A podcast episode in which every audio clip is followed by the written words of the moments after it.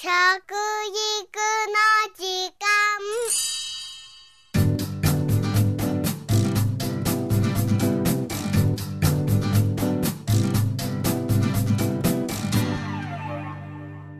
服部幸男です。食育の時間ポッドキャスト。このところ食べ物の値段が上がり続けていますね。国連食糧農業機関 FAO の発表によりますと世界の食料価格指数がですね8ヶ月連続で上がっています。これは1990年の調査開始以来過去最高を更新しているんですね。日本の国内でも今季は値上げの春と言われていますね。最近コーヒーや砂糖食用油などいろいろ食べ物が値上がりしています。また小麦については政府が製粉会社に売り渡す輸入小麦の価格がこの4月から18%ほど値上げされたんですね。今回の小麦の値上げの原因というのはカナダの大雨だとかロシアの干ばつそしてオーストラリア東部のですね洪水といった輸出国の異常気象によるものがあるんですね。皆さん2008年にあった小麦製品の値上がりを覚えていらっしゃいますか？オーストラリアがね干ばつにあったんですよね。そして何せ21%しか小麦が取れなかった。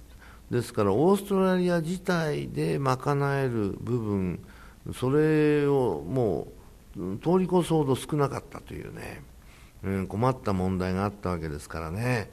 えー、それが今度は大洪水という本当にね世界中がおかしい気候ですよね。まあ日本は日本でね、えー、大震災に遭いましたしね。その影響もありまして食品はどんどん上がっておりますね。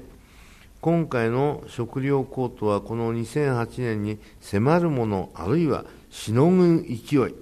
もう私はねしのぐしのぐしのぐ勢いぐらいだと思ってますね。世界銀行から発表された数字では世界の食料価格は1年前の29%上昇と危険水準とまで言われていますね。そして、えー、日本では震災が起こる前のことですが農林水産省が2020年あと9年で食料価格がどれだけ上がるかという試算を出しています。それによると食料高騰が深刻だった2008年と9年後の2020年を比べると上昇率がトウモロコシでは35%小麦では24%米は31%でも値上がりするという予想がされているんですね。それにこの地震がですね加わるわけですもんね。ですからそういうことから言いますとねいやーこれはちょっとね今この数字はゼロがつくことはないかもしれませんけれどもやはり相当な金額になると思いますね。今日本はそういう意味から言いますとね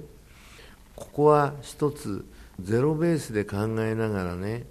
まず再建っていうのをしなきゃいけない。再建するのにねちょっとやそって5年はかかるでしょう。そして経済がね元に戻るのに10年かかるんじゃないかと思うんですね、まあ、日本人はより早くね、えそういうものを手を打つような国民だと思いますけどもねここへ来てね我々が思っているよりもかなり水準下がるような気がしますので皆さんもね希望がなくなるようなお話をしちゃ本来いけないんですけどもやはりそのぐらいの気構えでね我々は取り組めばですねきっと日本人のことですからね皆さんね連帯意識を持ってですねこれを組み上げていくことができるかもしれませんね。そして今69億人と言われる世界の人口もますます増え続けます。年間大体8000万ずつ増えるんですね。というのは1億2000万人から1億4000万人が大体生まれるんですよ。そして6000万人が亡くなるんですね。だから8000万人ぐらいが残った人たちということなんですね。それが毎年増えていくということねそうすると計算できますね、えー、1年間で8000万人ずつ増えるんですからね。ですから10年後には8億人になっちゃうわけです。それでね。あっという間にですね、えー、70も中間まで行ってそしてこれが2050年にどうなるかと。40年後にはですね90億を超えるということを言われてるんですね。今世界で一番ですね安全な地球の人口という数字を出した人たちがいますが50億人と言われてるんですね。もうすでに超えてるんですよね。と19億人超えてるんですね。ですからそれがますます食料危ないよっていうことが言えると思いますよ。さあそんなことでね当然餌用の穀物もね値上がりしますね。9年後には豚肉が今よりも32%牛肉が46%も高くなるというのが農林水産庁の試算ですね。これからねお小遣いが残んなくなっていっちゃってね食料の方に回さなきゃいけないということも出てくるわけです。食べ物。まず自分の国でできるものをもっと増やすこと。これが日本の緊急課題ですよね。今日本は TPP 環太平洋経済連携協定の貿易の自由化に向けてですね農林漁業がどう対応したらいいかを検討しています。その基本方針が6月に策定される予定なんですね。僕ね、これまた遅れんじゃないかと思うんですね。フランスでは青年収納交付金制度というね、収納というのは農業に就くという書く収納なんですけども、この交付金制度が1973年に導入されたんですね。その後30年で農業などに就く40歳未満の若い世代が倍増したという事例があるんですね。このことによって農業やってもねちゃんと利益も出るしいい仕事じゃないかっていうことでね若者がそちらにね、動くようになってきた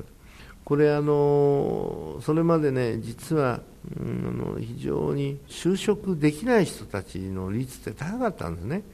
ところが農業をやっぱりやっていくことでね、うん、それをカバーするということができるようになってきたのはね僕はフランスのこの制度もね一つ日本はね見直していくべきだと思いますよ。一人一人の意識としてですね食べ物に対する先を見据えること。これが価格の安定にもつながってくるんじゃないでしょうかね。食育の時間服部幸男でした。